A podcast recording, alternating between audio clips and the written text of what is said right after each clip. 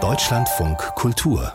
Lesart Jetzt hören wir hier in äh, der Lesart im Deutschlandfunk Kultur einen Literaturnobelpreisträger, Abdul Razak Gurna. Er hat 2021 den Nobelpreis bekommen und gestern war er in Deutschland und hat die diesjährige Marbacher Schiller-Rede gehalten.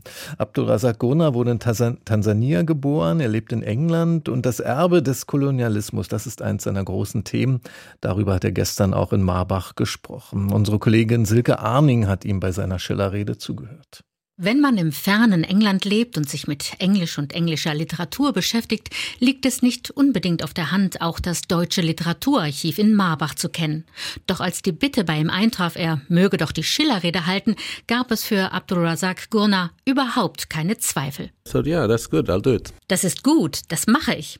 Dieses entschiedene Ja Gurnas zur Schillerrede hat seinen Grund. Wer den aktuellen Roman des Literaturnobelpreisträgers Nachleben liest, wird auf Seite 179 erfahren, dass der Protagonist dieser Geschichte, ein ostafrikanischer Soldat namens Hamza, ein Buch erhält. Ein Geschenk eines Offiziers der deutschen Besatzungstruppe.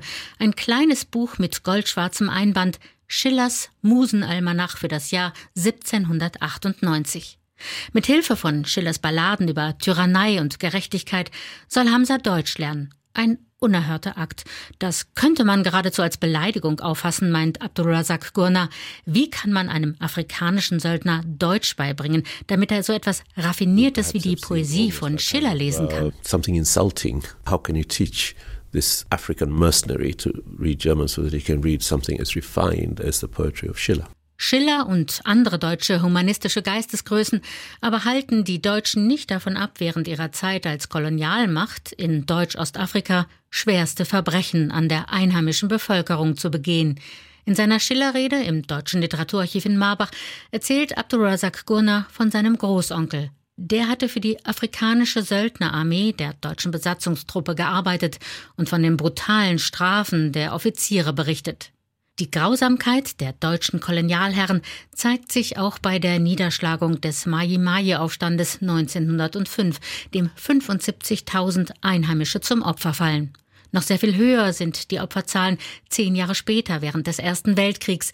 300.000 afrikanische Zivilistinnen und Zivilisten kamen durch Krieg, Zwangsarbeit und Hunger ums Leben. An all diese Schrecken erinnert der Literaturnobelpreisträger in seiner Rede, eine Heimat von deutschen, später von britischen Kolonialmächten verwüstet. It is perhaps no longer possible to es ist vielleicht nicht mehr möglich, die genaue Zahl der verlorenen Leben, der gebrochenen und ausgelöschten Geschichten zu ermitteln und wie viel Leid von dieser Zeit zurückgeblieben ist. Es ist bedauerlich, dass diese historische Episode in den Ländern, die diese schlimmsten Gräueltaten begangen haben, nämlich in Deutschland und in England, kaum bekannt ist. Nach den Gründen für diese unerbittliche Grausamkeit habe er in seinem Roman Nachleben nachgehen wollen. Dabei kam Abdulrazak Gurna Schiller in den Sinn, dessen Gedichte er als 15-jähriger Teenager gelesen hat. Schillers lyrische Melancholie habe ihm einen Weg gezeigt, seine Geschichte über die deutsche Kolonialherrschaft, über Rassismus und Gewalt zu erzählen. Und der in Tansania geborene Literaturnobelpreisträger mahnt, das Leid, das den Menschen in Ostafrika zugefügt wurde, dürfe nicht vergessen, nicht verharmlost werden. Die historische Verantwortung für diese Ereignisse wird nicht übernommen. Ich bin davon überzeugt, dass die Übernahme der Verantwortung für Unrecht der erste Schritt zur Verständigung und Versöhnung ist.